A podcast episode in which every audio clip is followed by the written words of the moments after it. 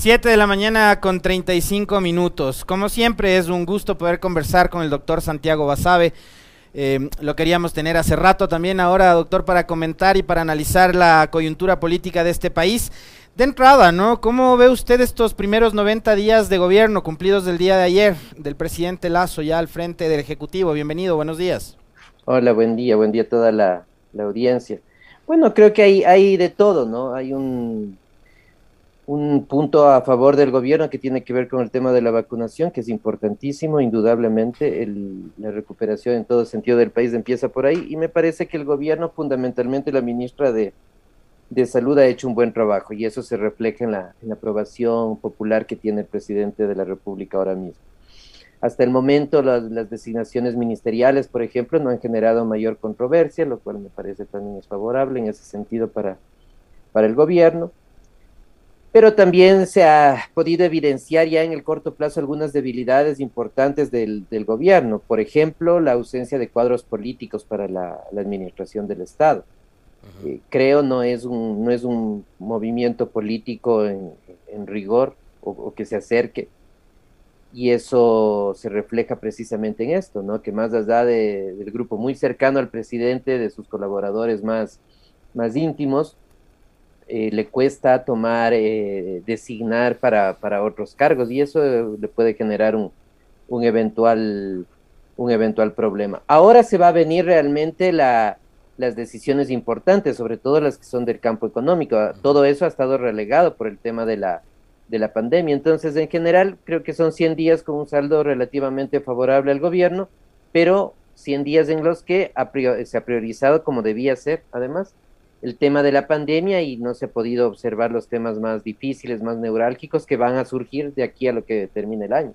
Voy a concentrarme en, el, en, este, en los temas de fondo para después pasarme a uno de forma que, que, me agradó de la respuesta que usted me ha dado, doctor.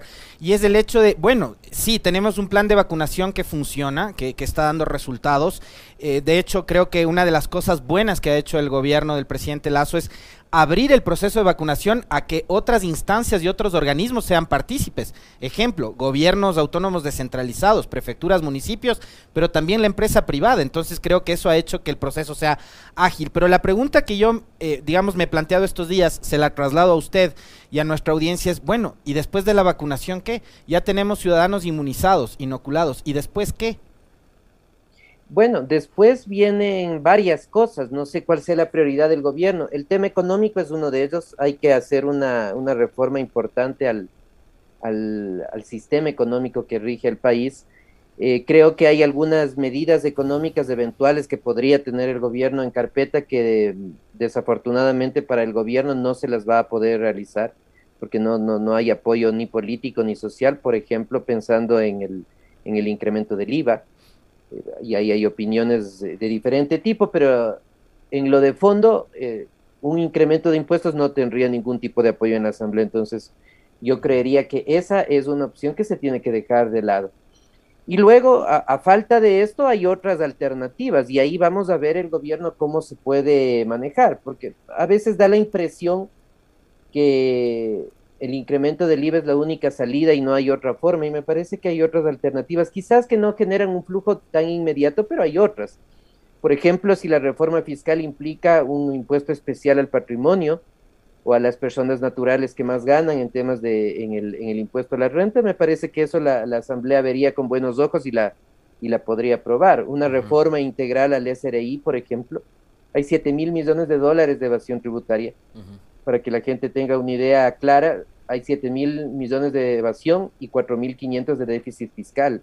Es decir, la evasión es mayor que lo que, que, la, que el déficit fiscal.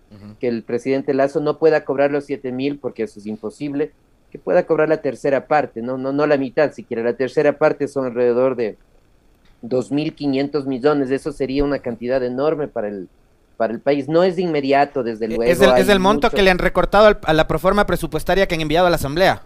Claro, hay, hay mucho camino por recorrer ahí, hay temas legales, hay temas judiciales, administrativos, pero yo creo que esa podría ser una, una opción. Entonces, eh, vamos a ver por cuál de las, de las alternativas económicas termina decantándose el gobierno y ahí se verá seguramente la reacción desde la Asamblea Nacional. Eh, doctor Basabe, ahora voy a lo de forma. Decía usted, e, es un gobierno que tiene carencia en cuanto a cuadros, ¿no? A la hora de, de designar. Pero, a ver, yo veo eso, sí, por ejemplo, cuando regreso a ver a la asamblea y veo un bloque de creo con, con falta de, luces, ¿no? O sea, digamos, no, no veo un Patricio Donoso, por ejemplo, que tenían en la legislatura anterior, por citarle un caso. A mí me parecía que, que Donoso era uno de los cuadros importantes que tenía creo. Yo ahora no veo en la bancada un solo cuadro que me, que me demuestre que hay algo de luces en la bancada de creo.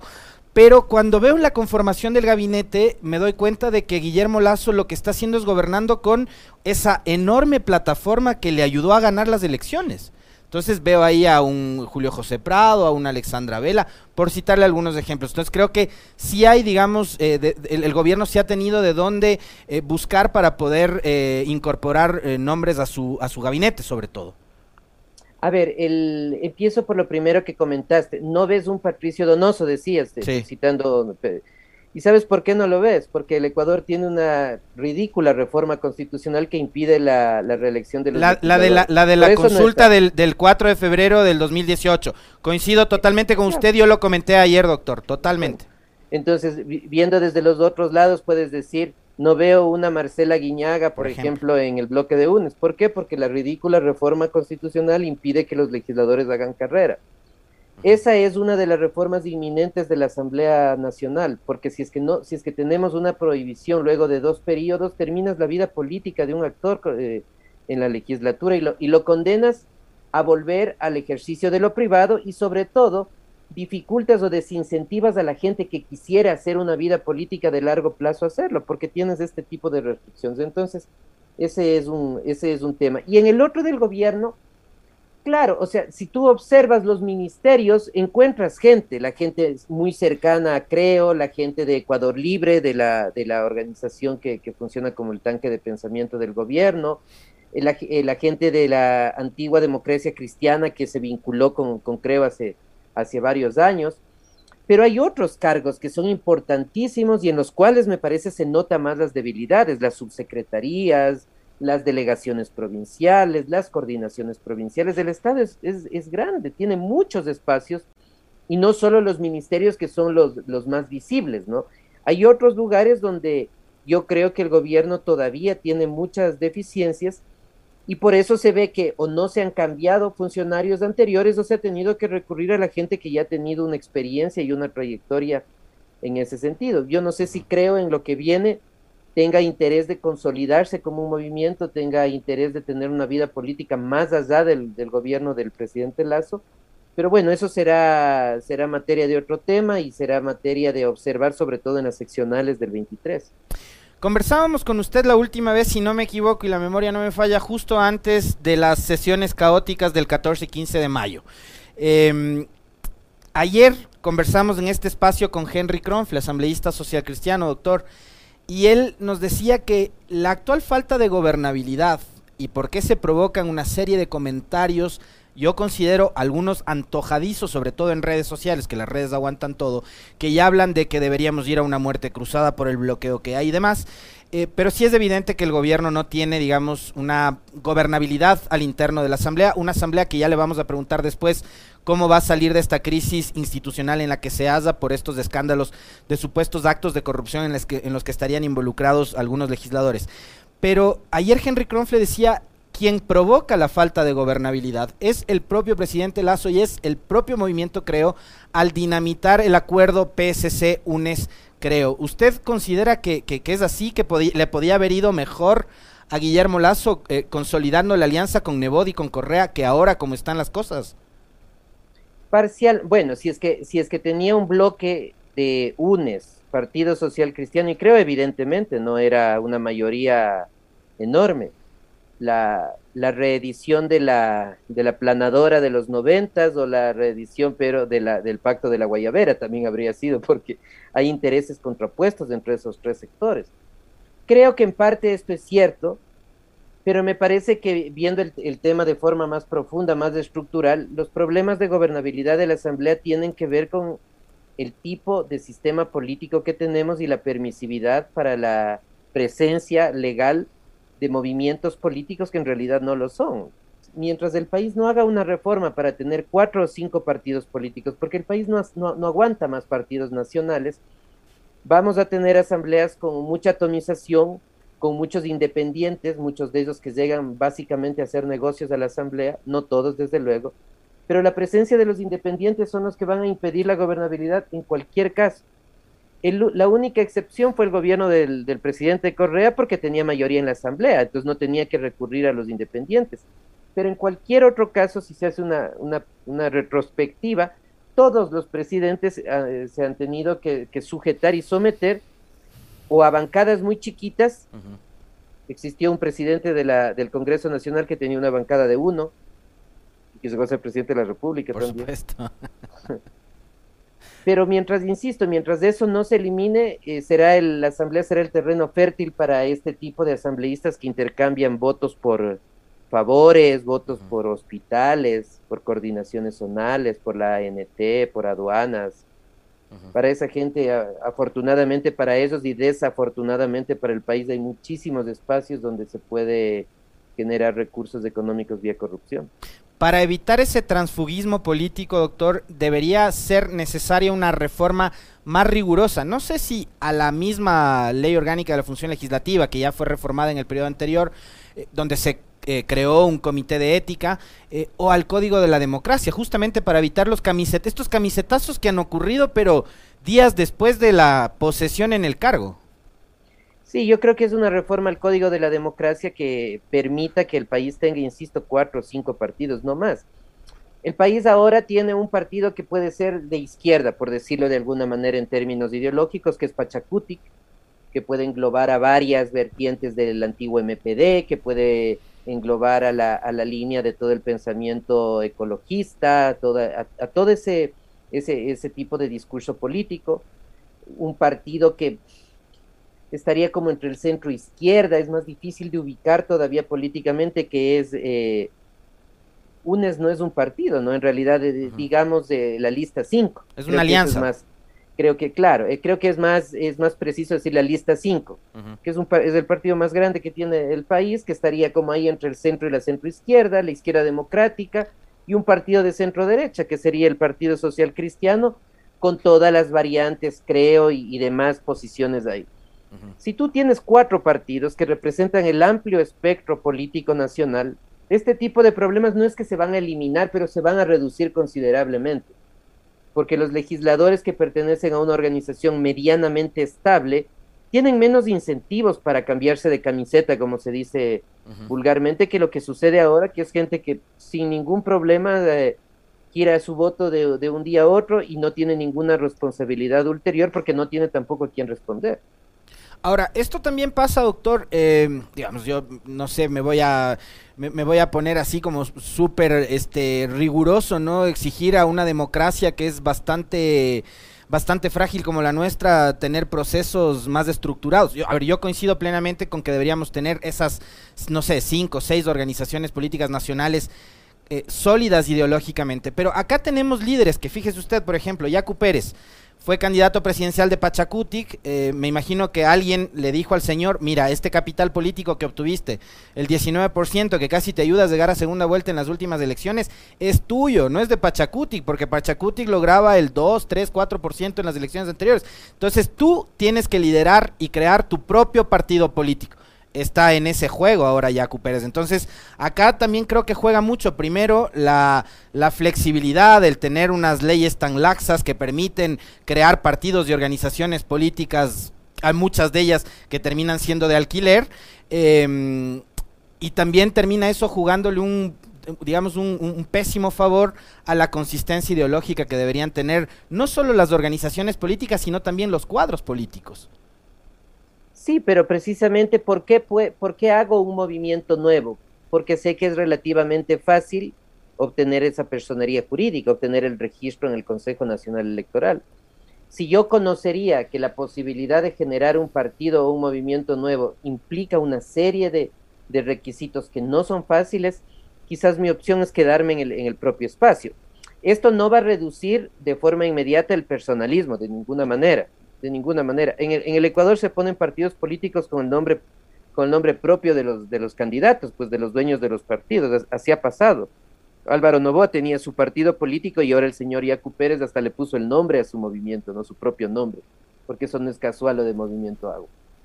Pero yo creo que nuevamente el personalismo está ahí y se va a mantener, eso es más difícil de resolver, pero yo creo que en alguna medida sí puede, sí puede servirnos como, como país, independientemente de posiciones políticas, tener un sistema político un poquito más estructurado, con organizaciones nacionales sobre todo, que respondan a los intereses de la ciudadanía y haciendo otro tipo de reformas como esta de eliminar la prohibición de los legisladores o de los concejales. Quizás la del presidente tiene otro tipo de discusión. Pero ya la, misma Corte Interamericana de Derechos Humanos se ha pronunciado sobre aquello en la Corte se acaba de pronunciar, así es. Pero el tema de los legisladores realmente me parece que es perder de la posibilidad de políticos buenos que sí tiene el país y de asambleístas que hacen un buen trabajo que también tiene el país, porque creo que también es un error caer en esa generalización de que todo asambleísta es corrupto, que todo asambleísta trabaja mal, porque eso solo le hace bien a las, a las propuestas o a las posturas más totalitarias que buscan eliminar la asamblea y que por último haya una sola persona que tome decisiones. Yo, a propósito de ese tema, a mí me, me, me, encanta ese tema, doctor.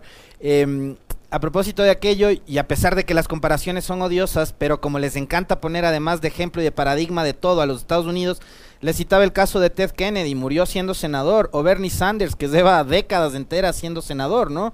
Eh, que, eso a la legislatura le, le ayuda a sumar experiencia. Y podríamos evitar casos como los que estamos viviendo ahora, porque fíjese usted que tanto se hablaba de la necesidad de renovar cuadros, renovar cuadros llegó una asamblea que creo que en un 88% es nueva, pero que resulta que las prácticas siguen siendo las mismas y a pesar de que hay prohibiciones en la Constitución y en la propia ley orgánica de la función legislativa y otras leyes más como la del servicio público, de que los legisladores no pueden ni deben tramitar cargos ni pedir favores, etcétera, etcétera, resulta que lo siguen haciendo.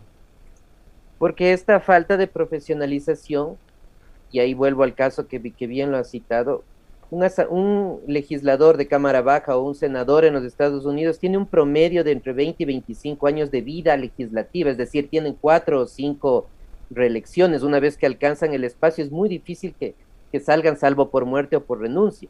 Entonces, desde una perspectiva uno puede decir, son los mismos y los mismos.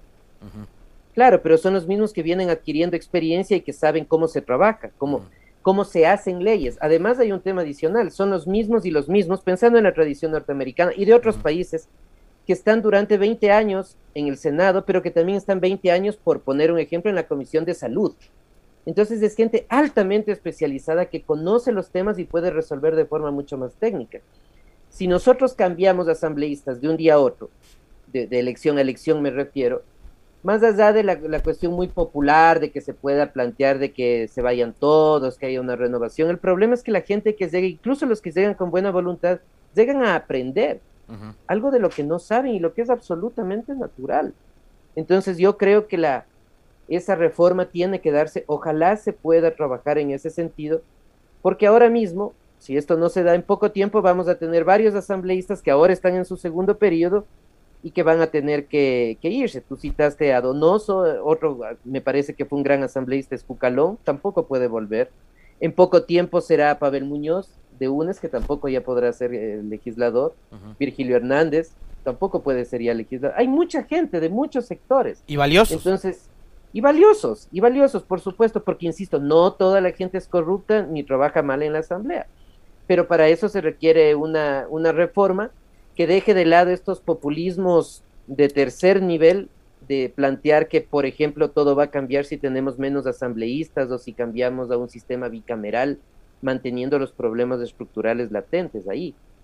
¿Cuál es, ¿Cuál es su criterio, eh, profundizando precisamente en esto que usted acaba de señalar, que es parte de una propuesta de consulta popular que nació del Trujizato eh, para eliminar el Consejo de Participación y a lo que se fueron sumando otras iniciativas que fueron abordadas por la Asamblea anterior en una comisión ocasional que lideró Elizabeth Cabezas, pero que finalmente no terminó cuajando, que era la de ir hacia este modelo bicameral. Digo, si en una asamblea con una cámara vemos cuánto se demoran y todos los problemas que hay, no me quiero imaginar en, un, en un Parlamento con dos, con dos cámaras. Eh, y lo otro, el tema de reducir precisamente el nivel de representatividad que tiene el territorio, que tienen eh, los ciudadanos de las provincias y de las ciudades y cantones de este país, en reduciendo el número de legisladores, doctor.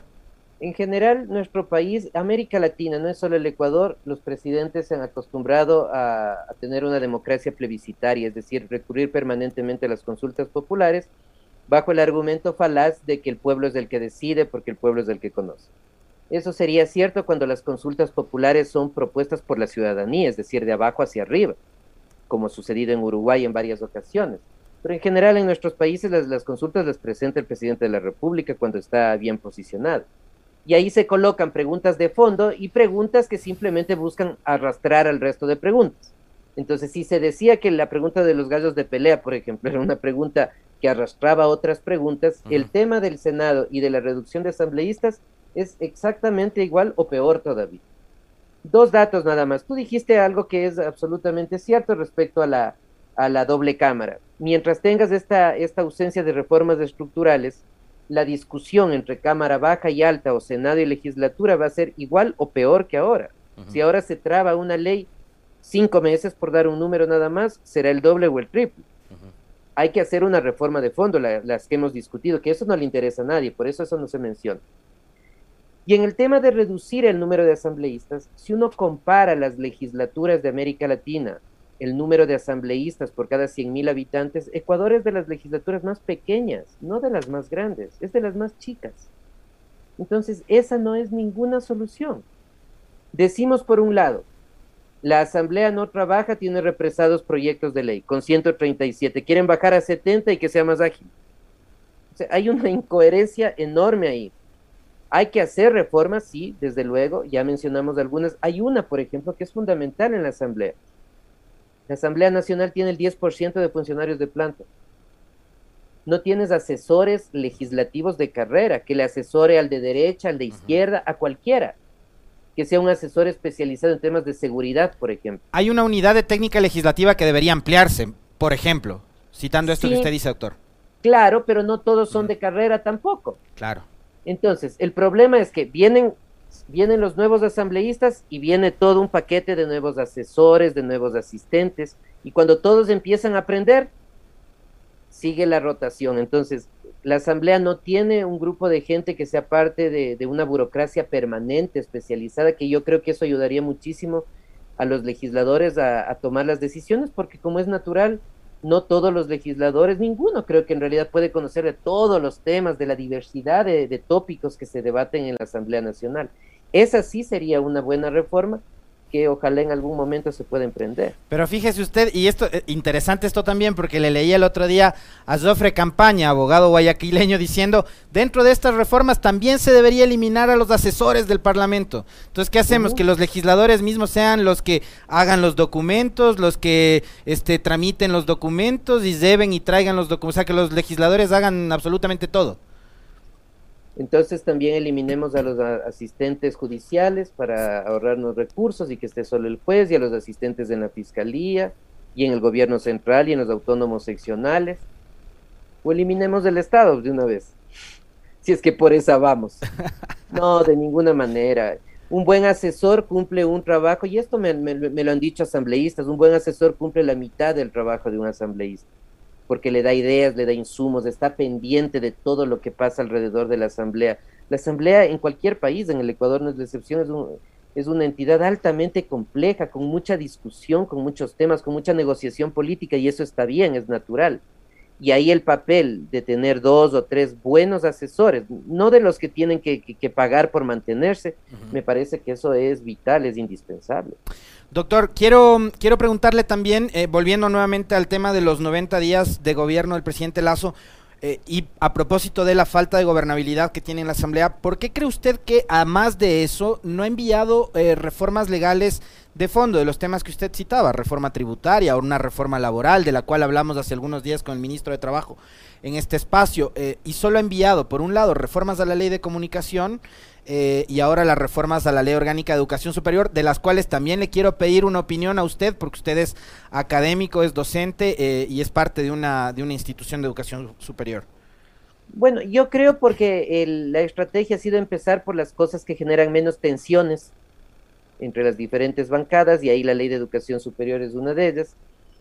¿Y por qué no se ha agilitado el tema de, lo laboral y de lo, y de lo fiscal? Básicamente porque saben que no tienen, no tienen votos. Si es que el gobierno, una, un supuesto, enviaría ahora una reforma que implica aumentar el IVA, por ejemplo, solo para suponer, tendría un rechazo del 80% de los votos de la Asamblea Nacional. Y eso es una derrota política. Entonces yo creo que el gobierno consciente de eso prefiere esperar hasta ver cómo puede resolver ese problema en la Asamblea. No, no veo muchas posibilidades de que pueda llegar a tener una mayoría, sobre todo en el tema de incremento de impuestos.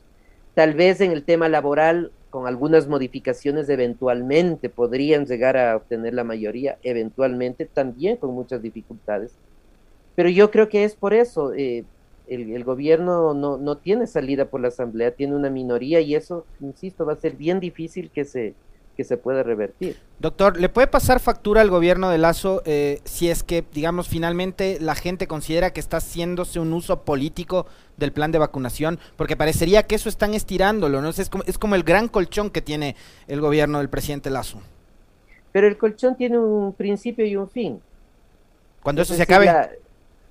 Y cuando eso se acabe, viene la realidad nuevamente. Cuando eso se acabe, Pachacuti tendrá una estrategia política distinta, UNES tendrá una estrategia política distinta, los actores sociales tendrán una estrategia distinta, la propia izquierda democrática y, los propios aliados del gobierno de ahora tendrán una estrategia distinta, porque no hay que perder de vista que ya pronto, relativamente, viene la elección seccional de alcaldes y prefectos.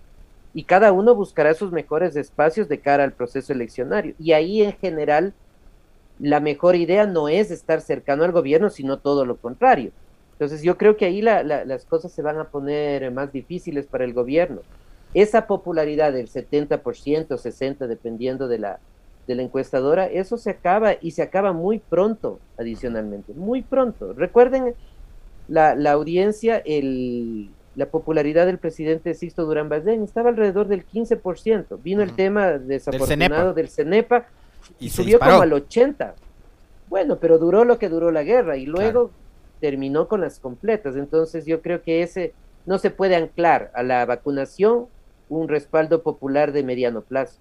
Ahora, quiero cerrar esta entrevista preguntándole a usted, doctor, ¿cómo ve desde afuera eh, la convención de la, de, la Revolución Ciudadana de este 28 de agosto? Hay quienes eh, siguen mirando, eh, digamos, a Correa como el gran orientador, el gran líder de esta tendencia, y hay otros que dicen debemos pensar en la Revolución Ciudadana más allá de Rafael Correa. Yo creo que está bien que cualquier organización política tenga sus debates internos, tenga sus pugnas internas y tenga sus disputas. Eso es parte de la democracia interna y que hay una puja alrededor de posiciones ideológicas. Y efectivamente me parece que en, la lista 5 hay esa discusión ahora.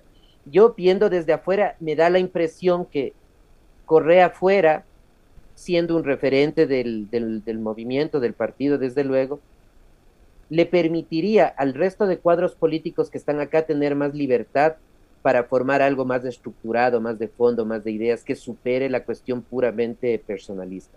Me parece que esa decisión de correr afuera y la gente que está acá empezar a trabajar eh, podría consolidar de mejor forma ese, a ese movimiento que además, como, como decía al inicio, y, es una cuestión no de mi opinión, sino de los números, es la primera fuerza política del país, indudablemente. Hay que ver la asamblea y hay que contar los votos, nada más. Entonces yo creo que es saludable esa discusión. Ojalá profundicen en ese tema, porque a mí me parece que la revolución ciudadana todavía no tiene una visión ideológica definida hay mucho de Correa, Correa, pero eso no es ideología, eso es un líder, que está bien, que es fundamental en los, en los partidos. Pero me parece que una convención de carácter puramente ideológico eh, requiere el correísmo, requiere esta, este, esta organización, porque eso me parece que le va a permitir eh, profundizar, enraizarse en el país mucho más de, Correa y del gobierno del expresidente. Sobre todo de cara a lo que usted decía hace un momento, ¿no? Las seccionales que están a la vuelta de la esquina a la vuelta de la esquina y tomando en cuenta que hay lugares, hay provincias del país donde la lista 5 con Correa puesto como, como punta de partida no le es, eh, no le es electoralmente favorable a la, lista 5. El caso de, Quito, por ejemplo, podría ser uno de esos hechos. Entonces, pensar cómo vamos a orientarnos ideológicamente, yo creo que les, les ayudaría a posicionarse en el país porque es, es, una fuerza que está ahí, es democrática, está elegida por los votos y la gente por algo les estará designando. Así mismo es la democracia, les puede gustar a unos, a otros no, pero es así. Como siempre, muy interesante conversar con usted, doctor Santiago Basaba, y le agradecemos por haber aceptado la invitación a este diálogo. Un fuerte abrazo. Un placer, siempre un gusto. Saludo a la audiencia.